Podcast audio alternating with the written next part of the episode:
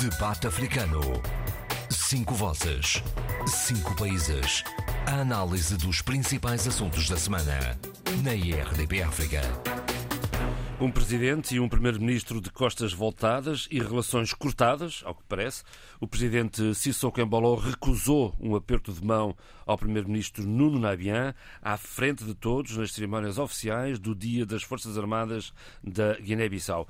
Um dia em que Sissoko Embalo surgiu de uniforme militar com as divisas de general em cima dos ombros. Vamos tentar interpretar as entrelinhas destes gestos na sombra da ameaça presidencial, sempre ela da dissolução do Parlamento. Vivam! Bem-vindo ao debate africano com Sheila Khan, Abílio Neto, Adolfo Maria, Eduardo Fernandes e José Luís Ofer Almada. Eu sou João Pereira da Silva. Eduardo, vou começar por si eh, e por este novo capítulo da já dramática novela guineense. É algo uh, inesperado uh, que uh, não, não, não fica bem a um chefe de Estado na presença de, de, um grande número de, de pessoas ter tido uma atitude dessas. Quer dizer, cumprimentar todos menos o primeiro-ministro. E, portanto, uma atitude dessas revela que alguma coisa está mal ao nível do relacionamento entre uh, os órgãos do poder da, na Guiné-Bissau. Portanto, entre o presidente e o primeiro-ministro há algo que, uh, enfim, que não, que não está, não, não está conforme aquilo que é habitual na Guiné-Bissau. Um relacionamento, pelo menos, eh, nem que seja por, por via da aparência, mas um, relacionamento com normalidade. Por esta que ninguém contava. Com Recusar o aperto de mão. Exatamente. Do executivo. É extremamente grave eh, eh, em qualquer país do mundo, mas em África é muito grave. Não aceitar o cumprimento do outro ou não cumprimentar o outro é, extremo, é um sinal muito grave e, e, e que revela de que as instituições, uh, os, ou pelo menos os, responsáveis pelas instituições, o relacionamento é muito mau, está a ser muito mau. Portanto, os três órgãos do poder, o, a presidência, a Assembleia, o presidente da Assembleia Nacional Popular e o seu primeiro-ministro tinham que ter relações pelo menos formais, corretas, por forma a que não, a que não uh, hajam, haja críticas, como vai haver. Está a haver na Guiné-Bissau este ato teve um impacto muito negativo. Então vamos, tentar perceber duas coisas. Primeiro, como é que chegou até aqui e, e onde é que isto pode, pode chegar? Bom, chegou-se até aqui por várias razões. E uma delas é, é extremamente é, grave. É, é, o, é o fenómeno, chamemos-lhe o fenómeno do Airbus 340 que está neste momento arrestado no aeroporto Osvaldo Vieira, em Bissau. Portanto, a tripulação desse avião, uh, o piloto, copiloto e mecânico, pararam o avião, fecharam o avião e desapareceram. Portanto, julga-se que não estão no território nacional. E como é que o avião chegou, aterrou em Bissau? Parece que houve uma autorização superior. Houve uma autorização e, neste momento, o Sr. Presidente da República já assumiu que foi com, com ordens dele. Da Presidência da República, da do República. próprio Sissoko. Sim, sim. Pois. E, portanto, uh, mas o que é grave, quanto a mim, é a questão do, do o fecho do o avião está fechado. Quer dizer, a tripulação fechou o avião e, e foi à sua vida. E foi à sua vida e desapareceram. Portanto, isso é qualquer coisa. Mas não há meios institucionais para uh, alguém pegar numa chave, no, nem, nem, que seja num, num, num martelo, e abrir o avião e ver o que Já está. defendes quando... Não, não. Existe uma autoridade aeroportuária que tem competências para. para... Mas porquê é que não acha? É, é, exatamente, porque esse avião aterrou em Bissau por ordens do Sr. Presidente da República, é de acordo com a informação. E, portanto, Entretanto, há um deputado, uh, o deputado José, José Carlos, Carlos Monteiro, Monteiro. que diz que está a ser ameaçado. Ele, ele que denunciou esta situação uh, diz agora que está a ser ameaçado. E o que é que ele denunciou? Uma realidade que qualquer cidadão poderia denunciar. Está um avião Parado. Airbus eh, no aeroporto Osvaldo Vieira, eh, que, que foi, cuja autorização de, de aterragem foi dada pela Presidência da República. No entanto, a, a tripulação fechou o avião e saiu, e saiu do país. Portanto, o, o piloto, o copiloto e o mecânico fecharam o avião e desapareceram. Portanto, eh, isso levantou suspeitas relativamente à aeronave.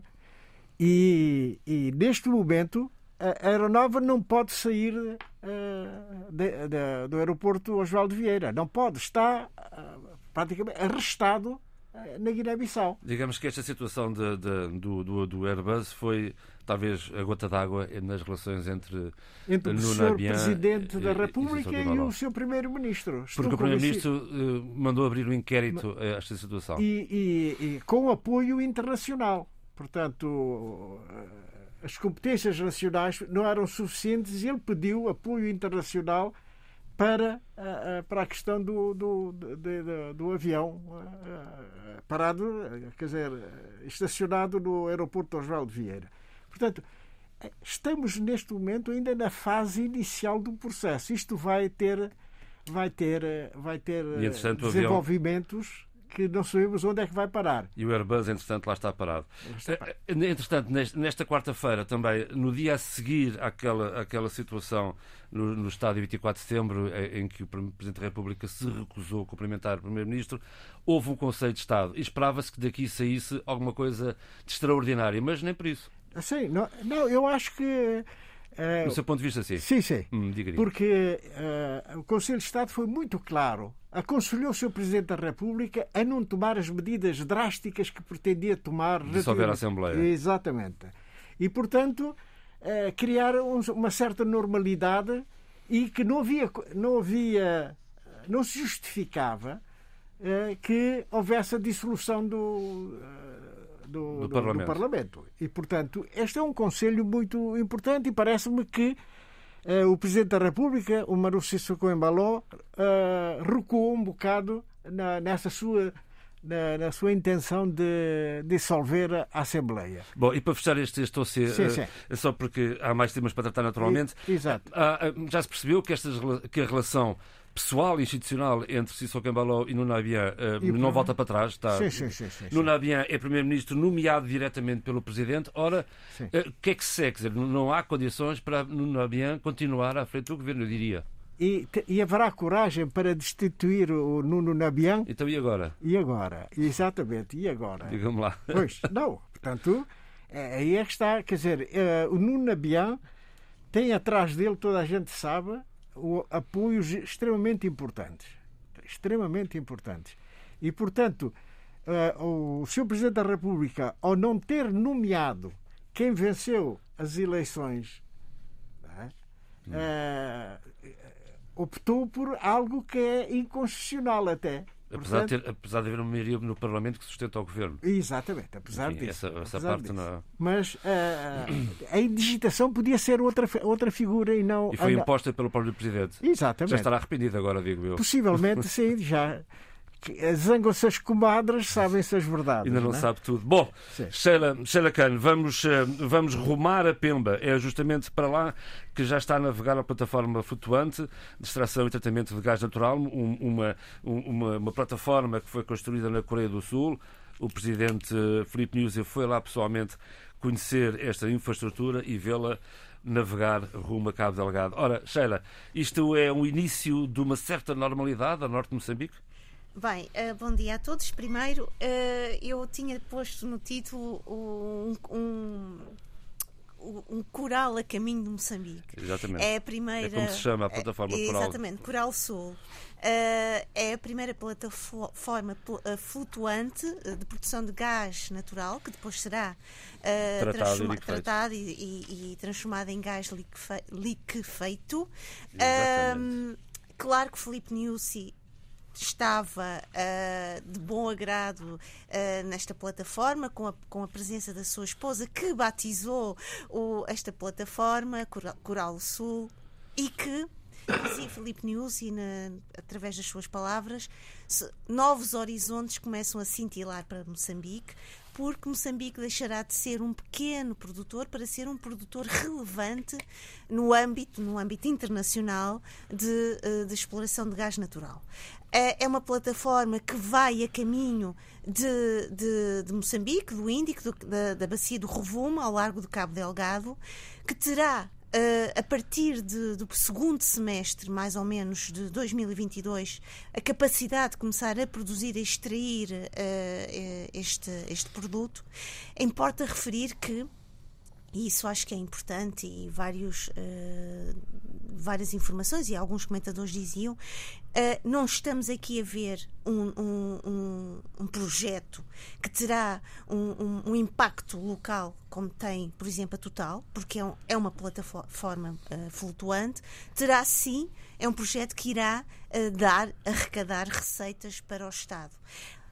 Houve um cuidado uh, minucioso perante a plateia das pessoas que estavam presentes no discurso de Filipe Nuzzi no âmbito da, da, da, da apresentação e do lançamento desta plataforma, nomeadamente aqueles que estão ligados com, a, com o projeto Coral Sul, que é a petrolífera italiana Eni, em dizer que há a, a, preocupação de, um de uma retoma de, de, de, paz, de tranquilidade para este espaço porque é necessário. Cabo Delgado, neste momento, é a menina dos olhos, é a menina uh, uh, de, de Moçambique, é a menina, uh, é a joia da coroa, para ser mais precisa, é a joia de, da coroa de Moçambique, é a joia da coroa de todo um processo de reestruturação económica.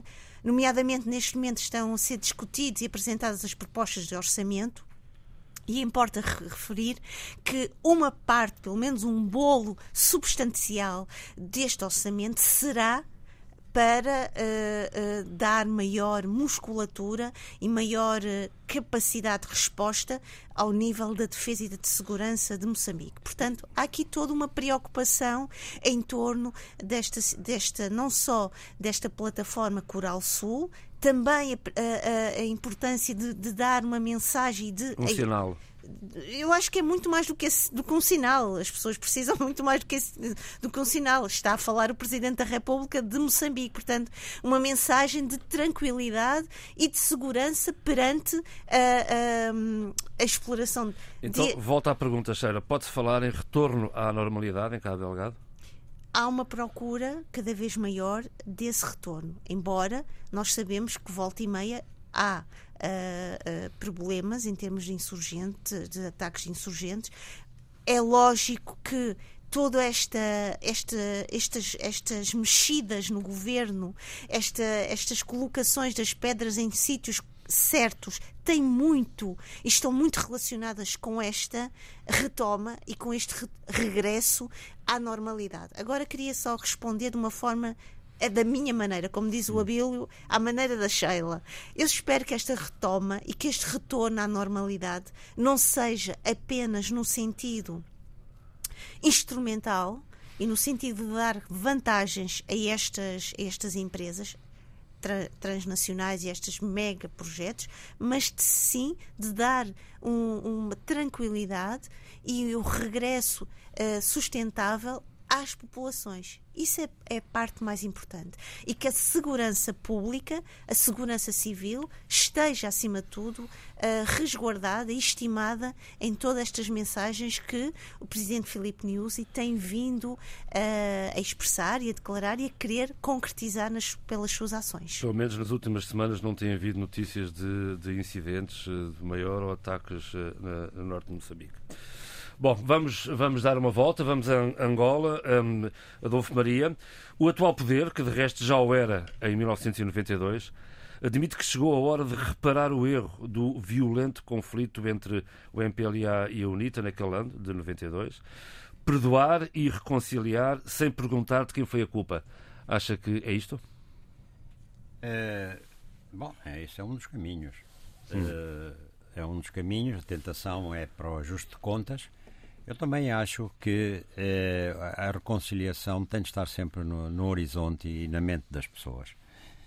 Eh, o Ministro da Justiça e dos Direitos Humanos, que é o coordenador da Comissão de Reconciliação em, em Memória das Vítimas dos Conflitos Políticos, uma comissão criada há dois anos pelo, pelo Presidente João Lourenço, eh, Francisco Queiroz, então, reconheceu que Salopete Pena e, e Alicerces Mango, altos dirigentes, foram vítimas de um erro político.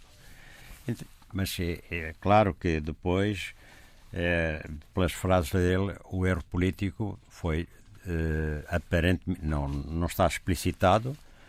Parecia que seria a repressão que o MPLA, de, a caça que o MPLA desencadeou em 92 aos elementos dirigentes da UNITA mas, pelas palavras dele, em que diz que o conflito pós-eleitoral de 1992 que vitimou os dois angolanos que hoje homenageamos foi um erro político que redundou em violência e gerou muitas vítimas. Portanto, o erro político seria, talvez, eh, ele não foi explícito, que Savim recusou os resultados das eleições e, e, é claro, e não estava em Luanda, e certamente estava também preparado para, para o recomeço da, da Guerra Civil e, e em Luanda foi realmente a caça ao. O EPLA fez a caça ao homem. Então houve dois erros políticos no seu caso? Não, né? ah, sim, claramente, claramente, claramente, claramente. Bom. Uh, mas é interessante as próprias frases dos dirigentes. Né? Chega de erros políticos trágicos, estou de acordo. Chega de atos de irresponsabilidade política que podem redundar em violência e provocar sofrimento no nosso povo. Estou de acordo. Mas isto tem sido a constante da, da política angolana e chega de fazer política com ódios movidos por egoísmo monocromático. Ah, monocromático tem sido o poder, não é? Este, Desde... este poder é o mesmo que estava em 92. É e, que estava, e, que, e, que, que, e que acedeu à independência em 75. Está bem, mas isto é agora para. Portanto, monocromático.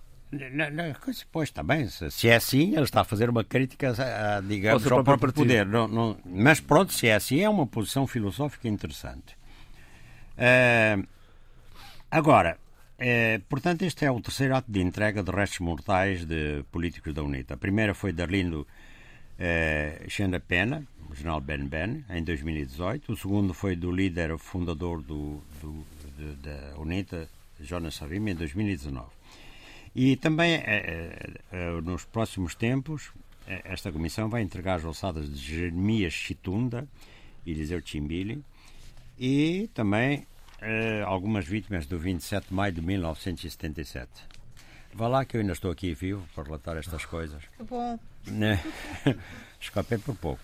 Agora, eh, entretanto, eh, quer dizer, e, e, realmente espero também que nesta pelejas que há agora, o, o clima eh, político está muito quente, e espero realmente que não haja erros políticos eh, com consequências uh, funestas, não é? Uh, mas o que é certo é que há muito barulho à volta do próximo Congresso da, da UNITA. UNITA não é?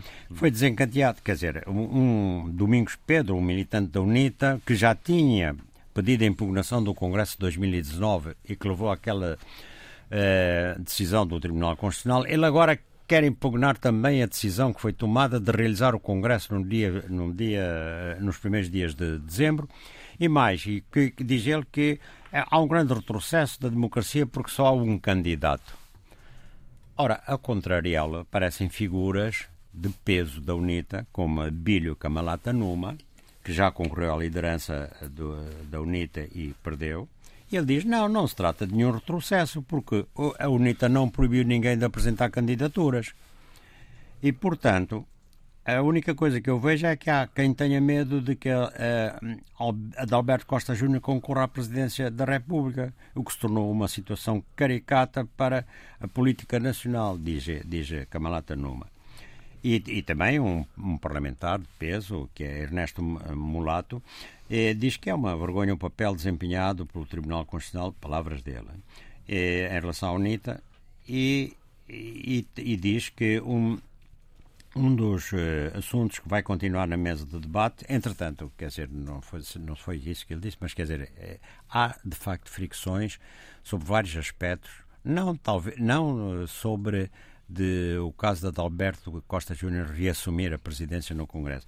Mas, por exemplo, a, a, aquela Frente Patriótica Unida, né? isso não, não, é consensual. No entanto, a deputada Mihaela Weber diz que não tem dúvidas que o que está a passar atualmente no seu partido resulta de uma estratégia do adversário direto, que é o MPLA, não é? que usa as instituições do Estado para fragilizar a UNITA. E pronto, quer dizer, isto quer dizer que de facto há um combate político Mas... em todas as frentes e, e, e nunca o. Sempre houve manobras, quer dizer, de destabilização da UNITA, né? inclusive eh, compras de, digamos, de elementos, etc. Sobretudo quando, quando, quando o poder tinha, o MPLA tinha muito poder económico, o, o governo. O MPLA ainda tem muito poder económico, ele tem umas holdings e tudo isso, mas, é, quer dizer, nunca houve uma manifestação de tanto receio da UNITA como agora, por parte de, do, do MPLA, isso é evidente. É, é importante seguir, mas apesar de tudo estamos longe daquela situação de crise latente de 92 e da, e da dimensão que, que, que, a, que a crise entre os dois partidos assumiu em 92. Sim, eu penso que já não há terreno para aceitar claro. isso. Muito bem, vamos em frente. Uh, Abílio Neto, um, em São Tomé e Príncipe temos orçamento de Estado para o ano que vem. Uh, e, e, vamos tentar perceber porque é que a educação, um orçamento de 158 milhões de euros, e porque é que a educação só recebe, uh, na fatia dos investimentos, 1 milhão e 200 mil euros. Bem, isso decorre de termos um orçamento as usual, como eu, como eu mandei nas minhas notas de temas a sugerir. É o, o, o, orçamento de costume. E porquê é que o orçamento é um orçamento de costume e não consegue ser muito mais do que isso? Porque, uh, de facto, uh, nós não temos controle sobre. não temos controle orçamental. Aquilo que é efetivamente um poder soberano, nós não o temos e é quando olhamos para o orçamento, e não é preciso sequer olhar eh, para a proposta do orçamento com muita atenção para compreender que nós não temos esse poder eh, sobre a nossa soberania e sobre a nossa eh, soberania financeira e pública. Sendo assim, o orçamento pode ser qualquer coisa e é o que tem acontecido com São Tomé e Príncipe. O que há aqui de relativamente novo neste orçamento, eh, mais do que a questão das despesas e da distribuição eh, de verbas pelos setores, o mais interessante é que nós estamos a assistir, primeiro, para financiar o básico tanto do lado do investimento como do lado das despesas correntes, a um aumento de impostos. Aquilo que no início da legislatura o Governo disse que jamais faria, que seria voltar aos impostos do, do, do consumo, eh, quer dizer, eh, voltou e voltaram eh, absolutamente em força. Eu lembro, e os chantomenses lembram-se, que essa foi uma das bandeiras do programa político do atual governo, da atual configuração de poder. Mais do que do programa político, foi também parte essencial e fundamental da argumentação eleitoral do governo. E a verdade é que, passados três anos, eh, pela Covid ou não Covid, estamos a assistir ao regresso eh, massivo de impostos sobre o consumo.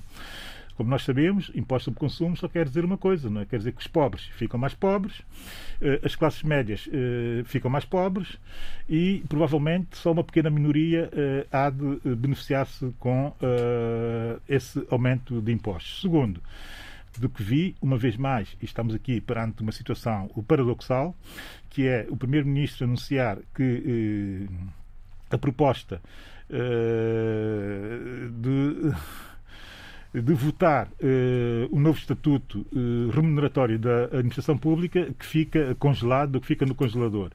Eh, portanto, não vai acontecer eh, conforme estava previsto pelo Governo e conforme tinha proposto e tinha dado entrada na Assembleia Nacional dessa proposta. Portanto, não haverá, eh, enfim, essa, essa alteração do ponto de vista da reforma administrativa, parte sim, insignificante até, diga-se de passagem, da reforma administrativa a que o Governo propunha-se, também como meio ou argumento eleitoral, mas também como uh, fazendo parte do seu programa uh, de uh, governação.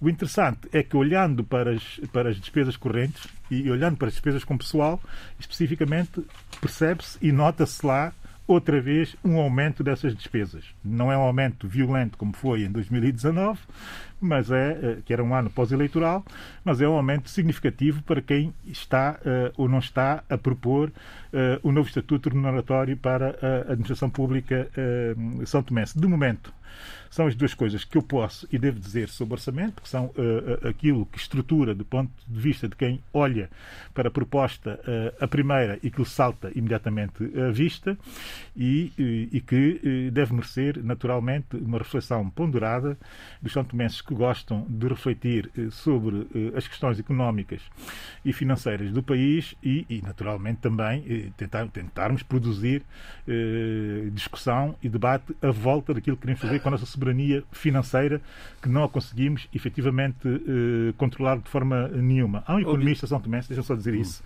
que muito de, que, que, com o seu olhar acutilante eh, mandou-me uma mensagem, enfim, estamos a trocar mensagens por outras razões, mais pessoais, eh, e aqui, entretanto, primeiro as mensagens mais pessoais, diz que tinha acabado de dar uma olhada ao orçamento, eh, a proposta de orçamento da Madeira, não é? enfim, que é essa extensão de Portugal no Atlântico, uma das extensões de Portugal no Atlântico, região autónoma da Madeira, e que uh, o orçamento da região autónoma da Madeira uh, seria qualquer coisa na ordem dos 2 mil milhões uh, de euros. Não é?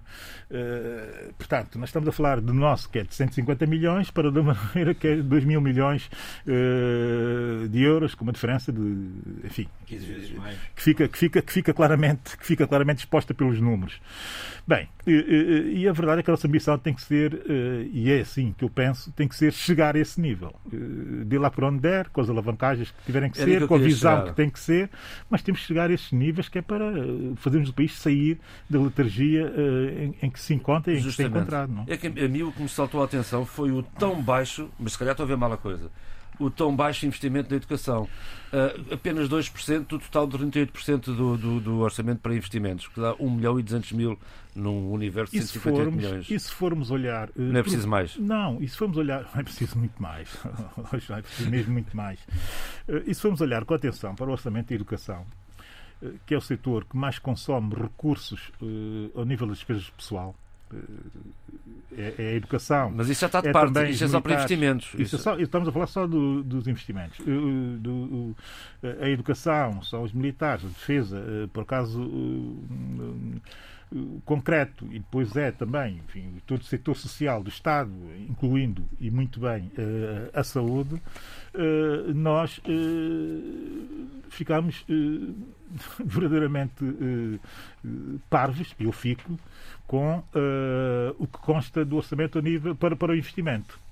Mas isso pois. tem, mas isso tem, tem, deve merecer também, e aí volto outra vez à questão de, da forma como nós refletimos, e, e a forma como nós refletimos, e refletimos normalmente mal, tem sempre consequências para a visão de desenvolvimento que nós queremos ter. Eu lembro que aqui é coisa de uns, de uns, de uns meses, três ou quatro meses, foi inaugurada uh, por uma ordem católica que está na cidade das Neves, a norte de, de São Tomé, uh, da ilha de São Tomé, um novo, uma nova escola secundária. E o debate que se colocou ao nível das elites do país foi o seguinte: se não seria um ato neocolonial ou um regresso ao colonialismo estar a Igreja Católica a promover uh, um novo, uma nova estrutura uh, de apoio à educação e de reforço da capacidade educativa no país e se isso não seria efetivamente uh, um ato de neocolonialismo e tal. Bem, essa abordagem, que é uma abordagem que não sai dos anos 60 e não consegue ultrapassar os anos 70, é, no fundo, bem no fundo, o que nos impede de ter reflexões e debates proveitosos para o futuro do país. Porque repare, quando todo mundo o desenvolvido e o em desenvolvimento, com alguma capacidade de pensar uh, o futuro, está a discutir outros conceitos, como o quarto setor, que aquilo enquadra-se perfeitamente bem no quarto setor, que é essa coisa do investimento social eh, alinhado naturalmente com objetivos do próprio Estado, que é aumentar a capacidade educativa do país e tal. Que não tem nada a ver com o neocolonialismo, tem a ver com um quarto setor que nós estamos obrigados a estimular porque o Estado não tem capacidade para financiar uhum. uh, uh, a componente social a que ele está obrigado a fazer. Entretanto, nas elites santomenses, o que nos ocorre é pensar, como se estivesse anos 60 e 70, que estamos perante um ato de neocolonialismo católico e de eh, mobilização de mais católico, enfim. E é isto, e é este o problema profundo de pensamento que marca a mediocridade das elites são tomenses. E é preciso dizer isso com essa clareza. Se tivéssemos a pensar em termos de quarto setor e de que essa é uma via para financiar sem que o Estado gaste dinheiro, porque o Estado alinha as iniciativas desse quarto setor com a sua própria visão e com os seus próprios objetivos a marcarem setores sociais que ele não pode financiar por si só, nós estamos a discutir o neocolonialismo e, o, e, a Igreja Católica que está a doutrinar miúdos para, para a religião. Quer dizer, eu lamento, mas não faço parte de, e não quero fazer e nunca farei parte desse jogo uh, imobilista. Creio que o povo comum que todos os dias vai às compras ao mercado também está pouco falando por esse discurso. Portanto, era tudo que eu tinha a dizer. Oh, oh, posso fazer uma pergunta? Com certeza. Sim, se faz favor. Uh, embora eu, eu, percebo bem o teu, o teu, a tua reação. Desconforto. e desconforto e, e alguma, alguma irrita irritabilidade no teu tom mas não será também uma forma de se usar determinados conceitos, determinadas abordagens para fugir com o rabo à seringa?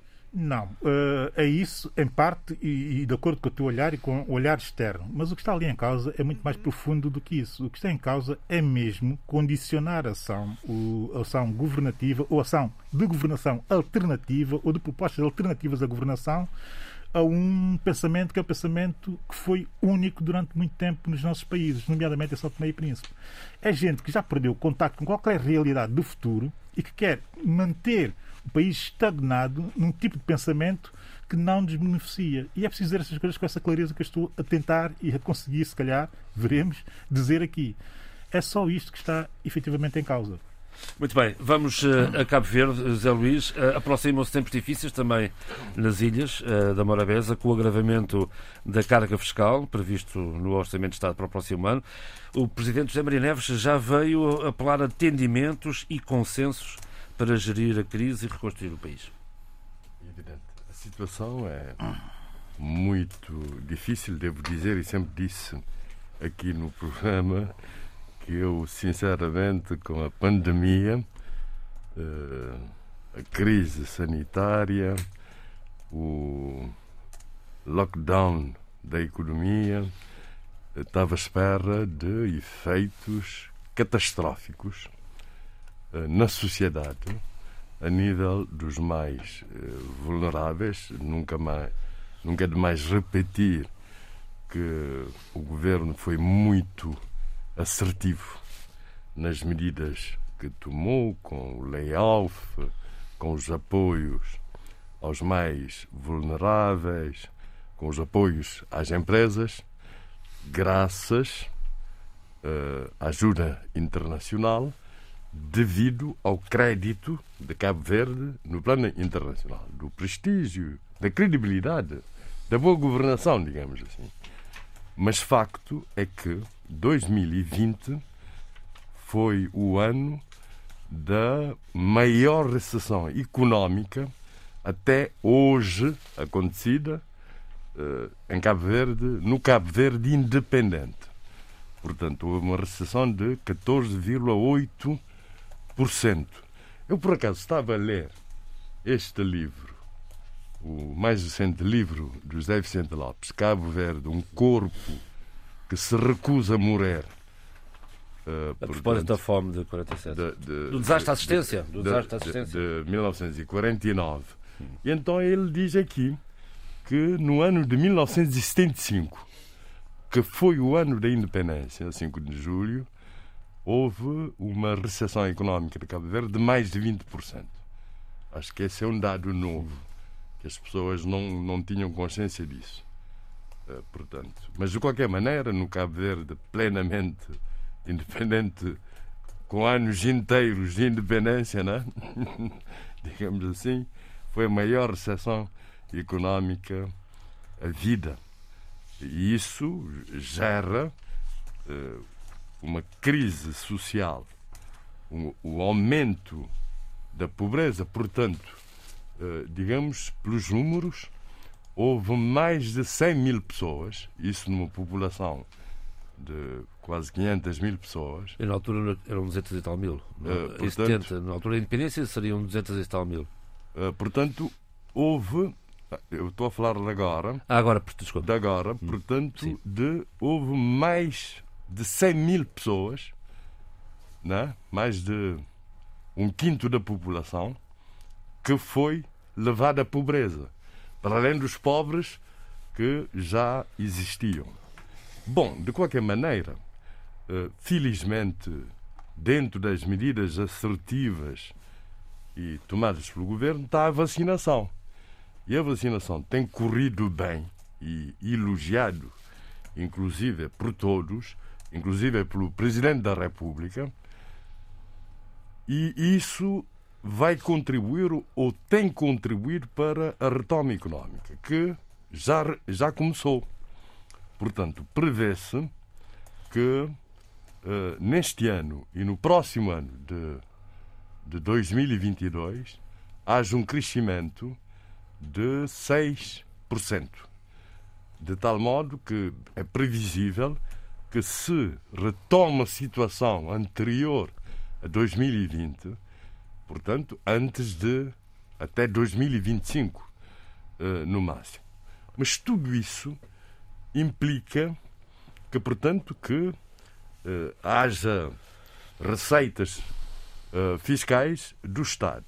E, e, e, e, e, e, portanto, já se anunciou que não, se não eh, houver eh, o aumento do limite para, da dívida interna, que, se não me engano, deves ter os dados mais exatos, Não tenho de cor. eh, acho que 3% para 5%, eh, ter-se-á que só aumentar o IVA, portanto, dos produtos básicos, eh, dos produtos, portanto, de 15% para 17%. Portanto, isso vai agravar a situação de, de muita gente, porque, como se sabe, o IVA é um imposto cego, não é? como se diz. Não é? Apanha todos, ricos e pobres, e etc., dependendo, claramente, também dos produtos sobre, sobre os quais incida, essenciais ou não essenciais, etc. E com o aumento, e há fatores externos muito importantes, que é, por exemplo, o aumento dos combustíveis a nível internacional. Cabo Verde é muito Importa todo o combustível. importa, claro. importa quase tudo, portanto é muito, muito vulnerável a choques eh, ex- externos. É nesse contexto, portanto, que surge o apelo do Presidente da República, na sua magistratura de influência, recebeu os partidos políticos e, e portanto, e propõe que haja um clima de serenidade em que todos têm que sa- se- sacrificar-se e que todos têm que participar. Portanto, porque o que está em causa são interesses nacionais. E o PICV, que sempre se tem oposto ao aumento desse limite de dívida interna para E é- 5%, Para 5%. Tem razão, é 3 para 5. Mas tem, tem que ser apro- aprovado pelo Parlamento. Exatamente, exatamente, sim. Claro, claro, isso é uma prerrogativa do Parlamento. Diz que estaria aberto eh, a negociar com o governo, a chegar a um acordo com o governo para, para que não se aumentasse o IVA, se o governo, e agora vê-se a influência, digamos, que o novo presidente pode exercer. Já está, já está contente, José Luís. Já, Já está, está, contente. já O seu está. amigo já, já influencia. Não, já, já influencia, porque exige que o governo forneça todos os dados sobre a economia. Senhor. Quer dizer, que não é só pedir, como o governo tem feito até agora, completamente op- opaco. Não é, não é translúcido, é completamente opaco. Pede, pede sacrifícios, mas não explica porquê. Exatamente, sobre, sobre, sobre dados sobre a economia, eh, se há acordos, não há acordos com entidades eh, estrangeiras que tomaram conta dos transportes aéreos, marítimos e etc. Portanto, eu, eu não sei se o anterior presidente exigia, dentro do âmbito da responsabilidade institucional, repara bem a palavra que eu uso, institucional, do governo perante o Presidente da República, estou a evitar usar o termo responsabilidade política que não está na Constituição, mas ao dever de prestar informações, se o anterior Presidente exigia esses dados. Mas, obviamente, que o atual Presidente, com certeza, que vai exigir esses dados e o Governo, obviamente, face a essa a situação calamitosa que se vive em Cabo Verde, vai ter que saber que os negócios do Estado que metem em causa bens públicos, portanto, não estão sujeitos à confidencialidade. A nenhuma confidencialidade como confidencialidade, como se fossem negócios puramente uh, privados. Portanto, é esta a situação. Eu sou otimista em relação, uh, uh, portanto, às expectativas de retoma económica, porque o mundo vai ter que chegar à nova normalidade e, como se diz, como diz o Presidente da República, e diz o Governo, e acho que dizem todos os partidos, devia-se ver a situação atual como uma oportunidade para mudar políticas também no turismo, no sentido de finalmente, embora quer dizer, as margens de manobra não são grandes, essa, é, esse turismo de tudo incluído hum. que fica desinserido de outros sectores económicos, portanto, para diversificar a economia e tomar, digamos, o turismo que é importante e vai continuar, é uma das potencialidades de Cabo Verde, para como sector que dinamiza outros sectores económicos. Portanto, e isso implica, eh, portanto, a normalização da situação dos transportes marítimos e, é, sobretudo aéreos, e, e aéreos eh, no plano interno, os, os transportes no plano interno, portanto, com todas essas implicações para dinamização global da economia cabo-verdiana, que com certeza vai retomar o seu curso. Muito bem, temos aqui um par de minutos ainda, não são muitos, mas os suficientes para nós podermos ainda refletir um pouco sobre uma reunião na Ilha do Sal que junta cinco presidentes da República de África, a saber Macky Sall do Senegal, José Maria Neves de Cabo Verde, é anfitrião, Nana Akufo-Addo do Ghana, Paul Kagame do Ruanda e Félix Antoine Chilombo da República Democrática do Congo. Eles estão todos reunidos no Sal para discutir o futuro da África neste período pós-Covid.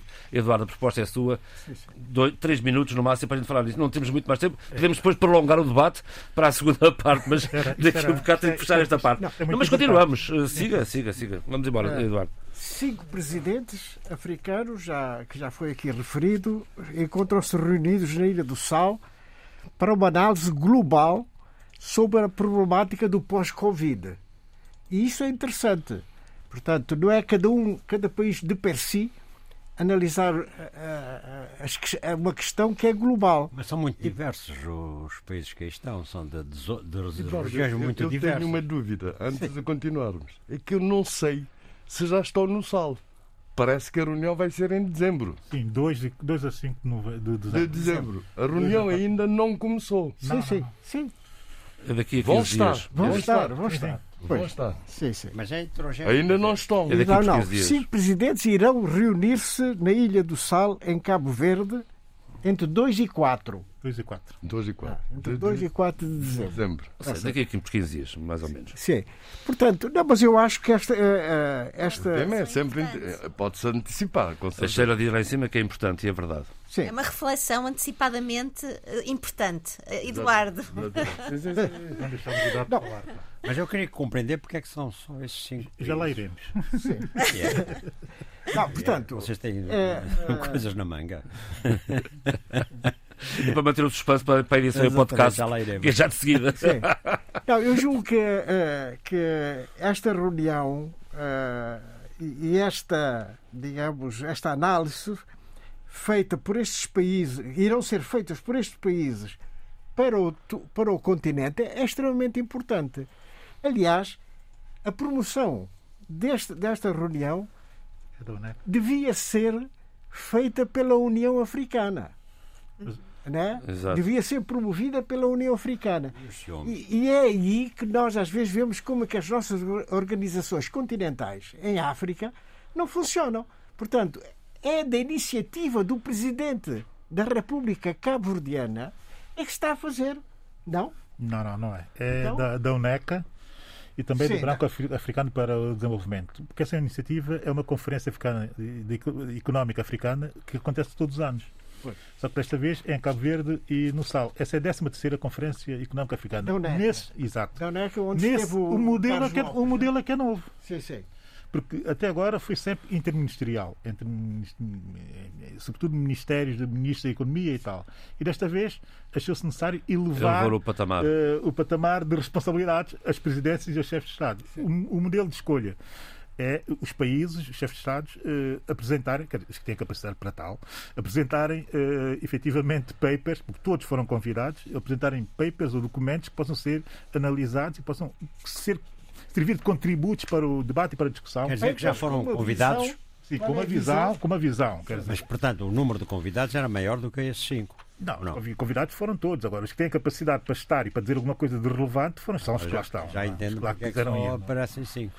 Muito bem. É um... E aqueles são da agenda. E, seja, assim. é, uma, é uma reunião que vai ter lugar, como aqui foi dito, no dia, entre o dia 2 e 4 de dezembro. Teremos então a oportunidade depois de falar uh, uh, mais uh, detalhadamente sobre ela. Para já se diz, Bílio, para fechar esta parte no podcast, rapidamente. 5 ou 6 minutos sobre esse Vamos assunto. a ela. www.rtp.pt barra África. É por lá que pode continuar a seguir este debate africano em podcast.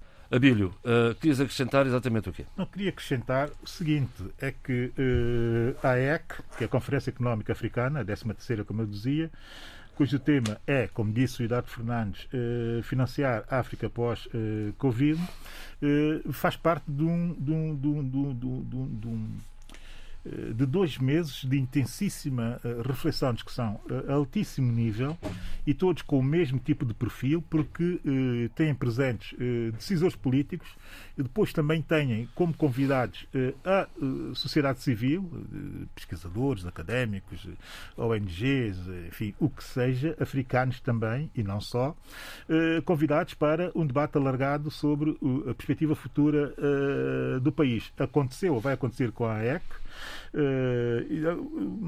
vai também, eh, ou está aconteceu na semana passada em Durban, uh, feira, feira de Comércio Intra-Africano, em que se lançou o Made in África e que já se está a trabalhar na pauta uh, aduaneira uh, do livre comércio africano. Os 80 produtos a serem escolhidos estão a ser discutidos e, a Comissão que está a dirigir, digamos que esse processo é liderada pelo Ministro Patel, Ministro do Comércio e da Indústria da África do Sul.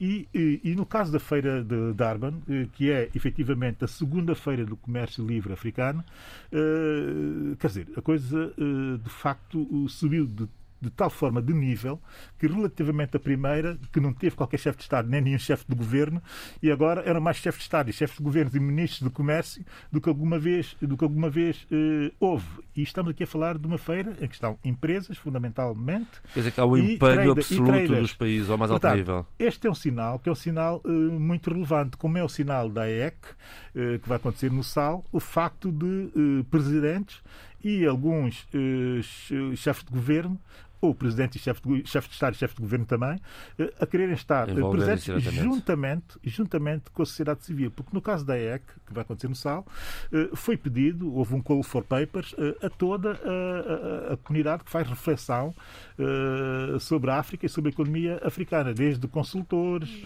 até universidades, enfim, foram pedidos exatamente contributos nesse sentido. Oh, eu tenho pena é que haja poucos lusófonos a seguirem, uh, a, seguirem uh, a atual tendência que está a acontecer uh, no continente. E Cheiro, desculpa. Oh, Bill, desculpa interromper.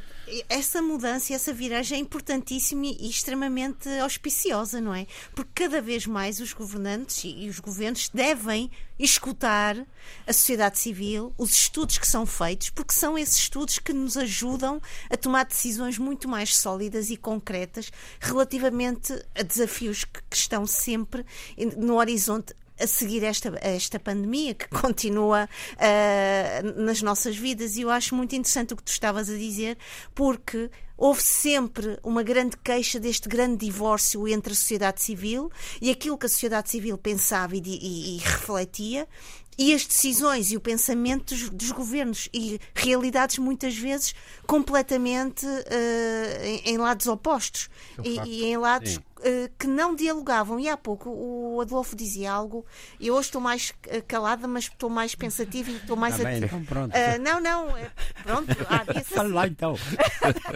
Está ótimo assim. Há pouco o Adolfo dizia algo que eu acho que era importante, que era porque é que estes cinco países que são de espaços estratégicos e de experiências tão diversas. E há algo que eu acho que é importante, ainda no outro dia, eh, num, num debate no, na Universidade de Minho, no Instituto de Ciências Sociais, Uh, houve uma série de, de, de, de, pequenos documentários a vários investigadores, e não só, sob o lema A Mudança. O que é que uh, o pós, a pandemia nos trouxe? Uh, eu fui uma das convidadas e eu disse: após uh, esta experiência da pandemia trouxe-nos uma grande. Um exercício, uma educação para a cidadania e para a fraternidade. E, e os, os países perceberam, ou estão a perceber, que é preciso entrar nesse exercício de cidadania maior, que é maior que as suas, que o seu território nacional, é preciso ir buscar um know-how a outros países, muitas vezes muito mais desenvolvidos, é logicamente desafiantes pelo seu desenvolvimento, mas eu acho que toda esta, eu acho que este momento atual nos tem uh, empurrado para, um, para novos paradigmas de mudança, Bom. quer ao nível do diga, diga, diga, quer ao nível do pensamento comunitário, quer ao nível do pensamento político e quer ao nível de um pensamento transnacional. E é importante irmos buscar cada vez mais todo este sentido de fraternidade e uh, uh, consultar as nossas plataformas de sociedade civil, porque elas sim dialogam e vivem e trabalham sobre esses, esse, essas mesma cidadania para a fraternidade. Divergindo da Sheila e uh, concordando Obrigada. com a Sheila, divergindo, essa coisa da fraternidade e sobretudo entre, entre, entre dirigentes políticos do, dos países, não estou a ver nada. Agora, mas os países são mais do que os seus dirigentes. Não, mas é isso. Mas, mas, é, e, e, e também, mas também. Essa vossa dialética é muito interessante que eu vou falar a seguir sobre isso. Sim, mas depois. Eh, agora, não há dúvida nenhuma que é, o papel é, que, que, relevante, ou, ou pelo menos ascendente das sociedades civis, civis é um sintoma magnífico. É, o Abílio olha, disse, olhar para Moçambique, não é? é? Sim, mas o Abílio, por exemplo, diz é pena que os países lusófonos não estejam uh, representados ou não que haja Bom, poucos lusófonos a, isso não é por acaso isso não é por acaso uh, uh, vimos que Cabo Verde ele próprio está na, na, na, na frente de iniciativas desse género e os outros os colossos como Moçambique como, como Angola colossos em tamanho não é e porque politicamente não, não vou pôr adjetivos mas está bem e o que eu quero dizer é que, de facto, todos estes sistemas políticos que nós tivemos durante estes anos impediram que a sociedade civil eh, eh, se desabrochasse e que ela, e que ela própria eh, avançasse, eh, quer em estudos, quer, quer na consciência de si própria, uhum. né? Consciência de si própria, portanto, saber quais são os seus interesses, saber formulá-los e, portanto, ela não estudava. E ela, inclusive, vários setores, que é, portanto, a sociedade civil organizada, encostavam-se ao poder eram, e chegavam a ser correia de transmissão do poder. Bom, e tudo isso o que é que, o que é que, qual foi o resultado disso? Impediu que o pensamento evoluísse, impediu que eh, o debate eh, surgisse e impediu que o caminho para as soluções fosse encetado. Não é por acaso que se verifique esse atraso, por exemplo, em relação a estes movimentos. Agora, não há dúvida nenhuma que também nos nossos países hum, as sociedades civis estão a acordar e, e sempre e, e também é preciso justo dizer e sempre houve se não setores, pelo menos indivíduos da sociedade civil muito alertas e, e hoje temos gente muito capacitada oh. para ir mais longe. Deem espaço Deem espaço, Adolfo, que não tem sido dado. Permita-me só dizer isto para antes de, de, Porque eu sei que o Abel quer dizer. Eu concordo e discordo consigo.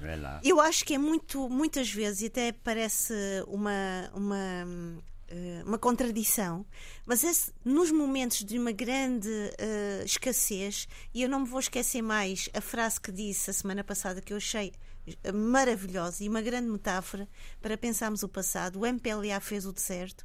É talvez nesses momentos de grande escassez, de grande carência e de, de uma pobreza uh, ao nível público, existencial, filosófico, humano, em que também há uma grande fertilidade e uma vontade maior de lutar contra isso. Muitas vezes esses movimentos existem, mas fora do holofote e do foco e da vigilância maior política.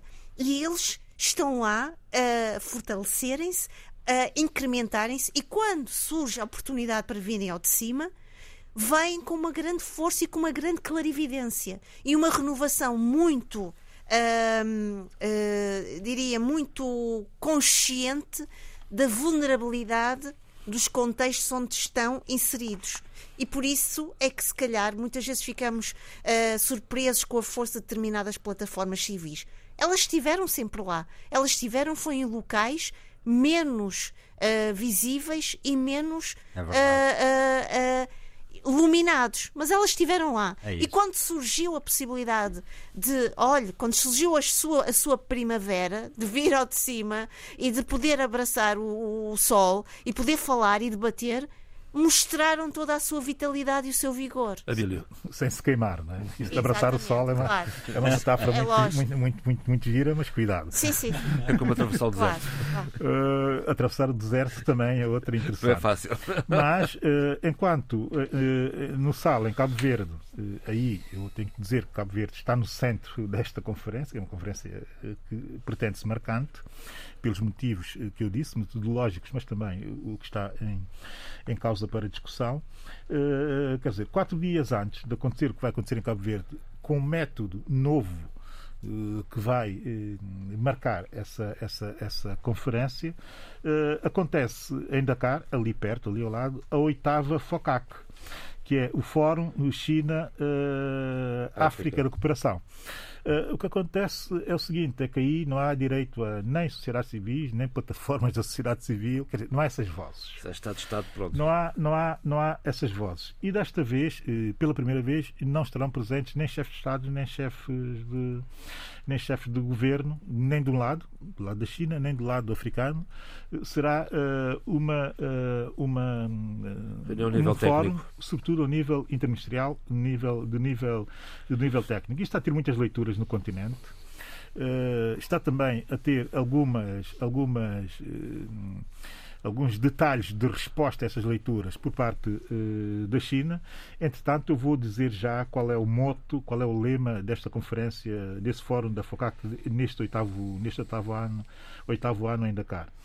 Uh, a oitava sessão, a oitava edição, se, se quisermos. Uh, aprofundar uh, a parceria entre a China e a África, promover o desenvolvimento sustentável para construir a comunidade China-África com um futuro partilhado. Esse é o tema, esse é o lema. Não é? Por onde é que passa a rota da seda em África, já agora, só por curiosidade? África Oriental. Mas também já chega Ocidental, não é? com alguma dificuldade dificuldade, mas também já chega, não é? Enfim, bom, então uh, vamos em frente. Só, só, diga, só. diga, não, fica, agora, fica sem chão. falou, uh, estava a falar da, da, questão da retoma e há uma coisa que está a acontecer neste momento em Cabo Verde, que é muito importante, que é a Feira Internacional de Cabo Verde. Uhum. Não há, portanto, Como melhor sinal uh, de, da retoma, digamos da assim. retoma, do otimismo faça a retoma do que a realização de uma feira internacional na cidade da Praia. Como se sabe, a Feira Internacional de Cabo Verde alterna, alterna entre Mindelo e entre Praia. Mindelo e Praia. Desta vez é na cidade da Praia e, portanto, com, com uma participação Como sempre, internacional. É sempre muito participado. Uh, a maior parte das empresas são empresas cabo-verdianas, mas há uma participação internacional de vários países, incluindo Portugal, é maior- Rússia, é mais- Estados mais Unidos. Estados Unidos e, claro, Portugal ocupa a maior fatia. As empresas portuguesas, não é? As Portugal em empresas si. portuguesas, sim, sim, sim. si. Exatamente. Exato. Portanto, Muito bem. É- acho- é, sempre um acho um essa- excelente, essa- essa- um excelente Bom, sinal. Vamos às nossas agendas internas. Adolfo Maria, vou começar por si. Aí é. É? Bom, então. Ou não? O que é que passa outro? Continuemos. Passa outro não é mesmo. eh, vamos lá ver. Eh, há um Banco relatório- Africano está preocupado com Angola. Vamos começar Sim, por aqui, um talvez. relatório do Banco Africano de Desenvolvimento que diz que ele faz uma avaliação que vai de 2011 a 2020 e o relatório eh, apresenta três eixos de análise. Eh, o primeiro, desafios macroeconómicos e limitações do espaço fiscal. Isto, esta linguagem é mesmo ali para o, para o Pois, nosso colega guineense. Já lá vamos a seguir. Segundo, dois, um fraco ambiente de negócios para o setor privado. Três, os efeitos da pandemia. Bom, ele diz que no relatório vê-se que uma alta taxa de inflação e a queda das reservas internacionais líquidas e a instabilidade na taxa de câmbio eh, é um desafio macroeconómico muito grande. E Angola está classificada no ranking, ran- ratings internacionais no high risk, eh, portanto, risco elevado. É, é, disse bem em inglês e traduzi logo. hein? Bom, então, depois eh, há um ambiente eh, pouco propício ao desenvolvimento do setor privado e do ambiente de negócios. E um, um- depois um terceiro aspecto. Diz que a Covid afetou negativamente algumas reformas do sistema financeiro, concretamente na banca, e corroeu ainda mais o espaço fiscal. O que é isto, espaço fiscal, Ministro Eduardo? É dentro do Orçamento Geral do Estado. Hum. Dentro do, qual é o déficit? Aumenta o déficit. Ah, então é o espaço. E então, eh, ele faz recomendações, que aliás, em vez de recomendações, diz lessons, lições. Eh, portanto, diz que não, se não tem havido a identificação sistemática e a adoção e monitorização de medidas para mitigar os choques súbitos.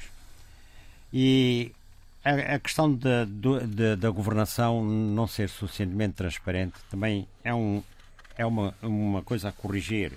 Bom, é, quanto ao ambiente de negócio, eu vou dar aqui uma pequena notícia. Sabe que eh, no jornal eh, Valor Económico, o Valor, é citado o caso de eh, um, a entrevista do empresário chinês que ele diz eu, aqui a questão da segurança é uma coisa terrível.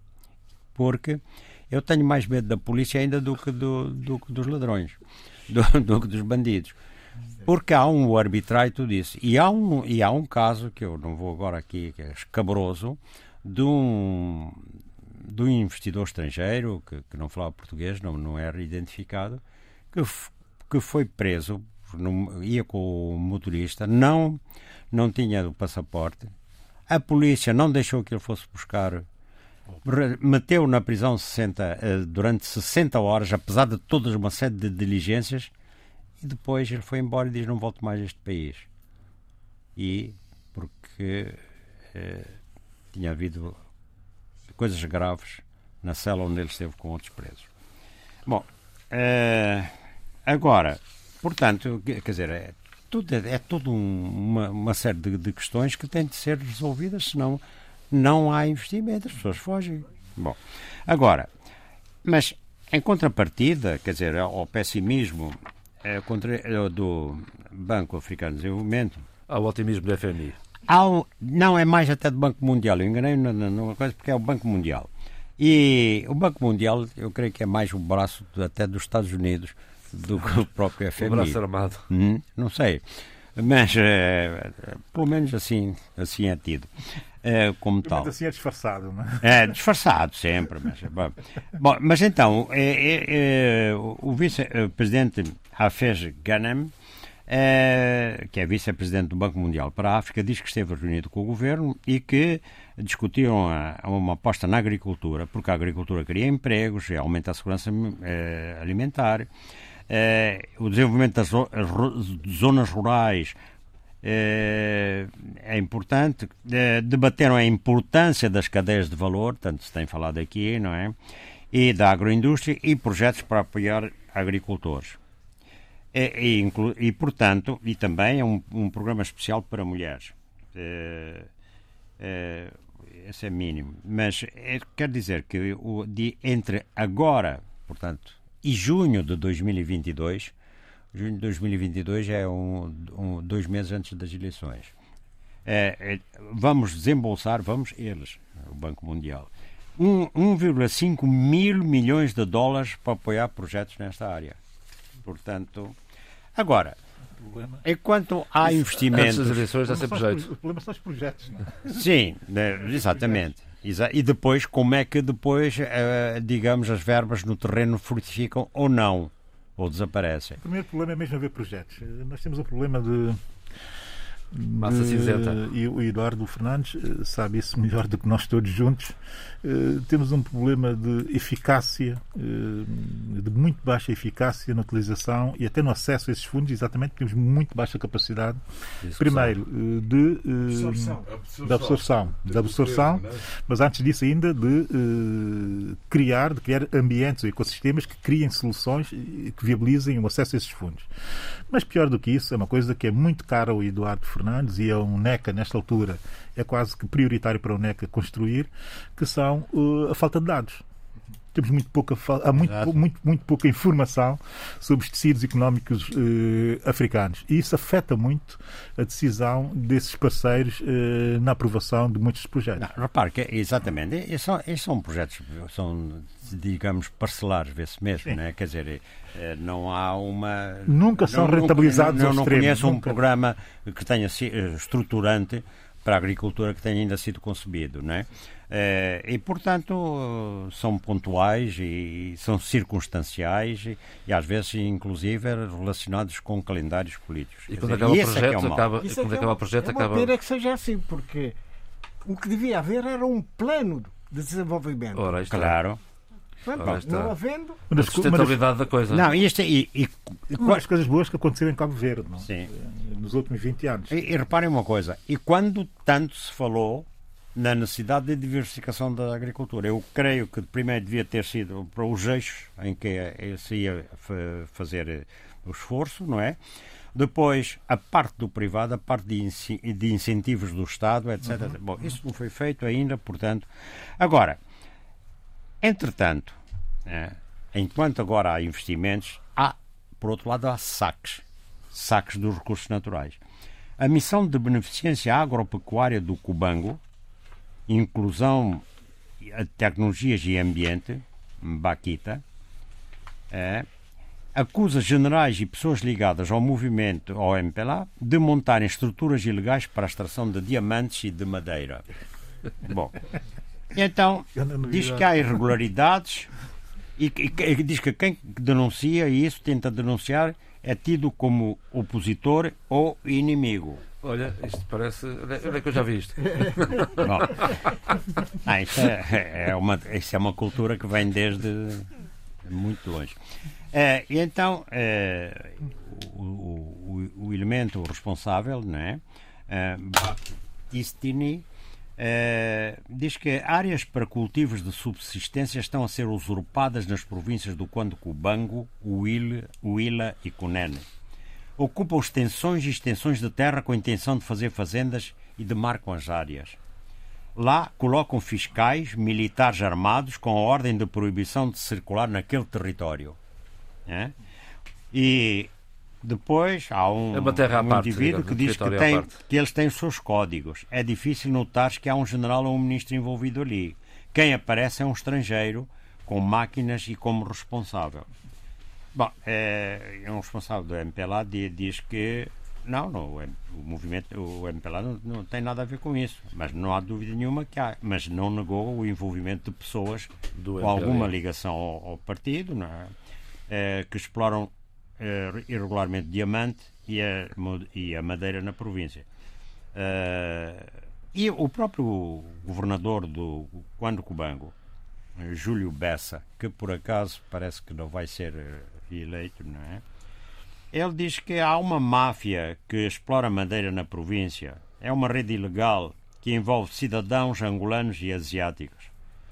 E quando ele e que entretanto também havia vozes que se opunham à fiscalização das autoridades da província. Portanto, há um saque generalizado das terras do sul de Angola. Região autónoma de Angola. Do Era, sul era Angola. sim, e que, autónoma que, pela sul maneira, por estas estruturas, qualquer dia torna-se uma região autónoma para o saque. Muito bem, Eduardo, já vamos, eh, estamos a falar de dinheiro, vamos assim, mas eu vou lá acima dar um pulinho à, à Sheila Khan, que está no estúdio da RDP no Porto.